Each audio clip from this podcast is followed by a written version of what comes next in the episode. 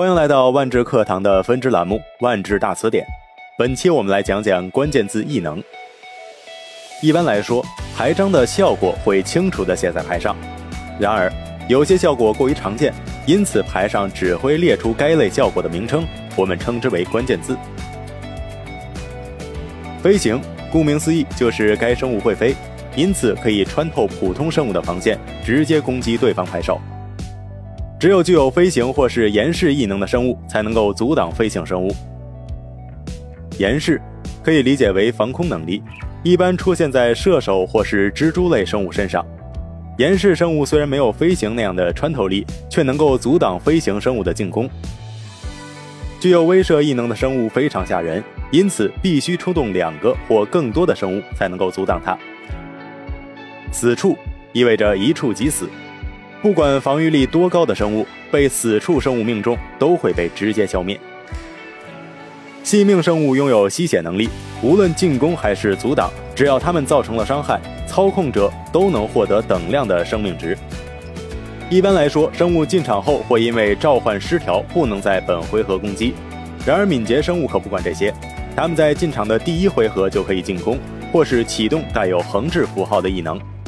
践踏异能往往出现在猛犸或多头龙这样的巨型生物身上，它们的巨大威力可以穿透那些弱小的阻挡者。你可以将阻挡后的超额伤害分配给被进攻的对手或者是彭洛克。警戒是攻守兼备的代名词。一般来说，生物进攻时会被横置，在接下来的对手回合就无法帮助你阻挡伤害。而具有警戒异能的生物在进攻时不需要横置，这意味着。你可以放手让警戒生物进攻，不用担心松懈了防守被对手偷家。守军一般出现在强生物上，代表该生物无法进攻，只能阻挡。在战斗中，具有先攻的生物比普通生物出手更快。具体来说，先攻生物参与进攻或阻挡时，会在正常战斗伤害步骤之前多出一个额外的伤害步骤，他们的战斗伤害会在这个步骤提前造成。举例而言。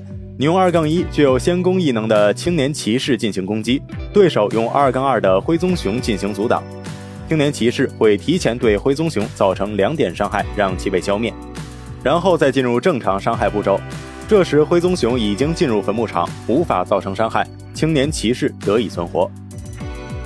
连击生物不仅会提前造成伤害，在正常伤害步骤还会造成一次伤害，也就是说，它们往往可以造成力量值两倍的伤害。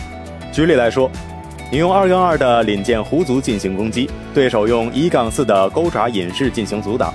在先攻伤害步骤，领剑狐族对钩爪隐士造成两点伤害。进入正常伤害步骤，领剑狐族可以再对钩爪隐士造成两点伤害，钩爪隐士也对领剑狐族造成一点伤害。不灭是最强大的异能之一，它能使你的永久物不会被消灭类效应消灭。也不会因为伤害或死处而死去，只有放逐类、削弱类、牺牲类咒语才能够另辟蹊径解决不灭生物。守护异能意味着你的永久物有一定的抗魔能力，对手在指定具有守护的永久物为目标后，必须在额外支付守护异能后所标注的费用，才能够确保自己的咒语或者异能顺利结算。辟邪则类似于完全的魔法免疫。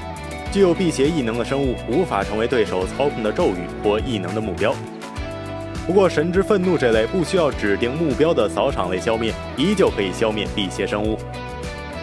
如果你已经熟练掌握了以上关键字异能，那你离一名优秀的万智牌手又近了一步。欢迎持续关注万智课堂，学习更多万智牌相关知识。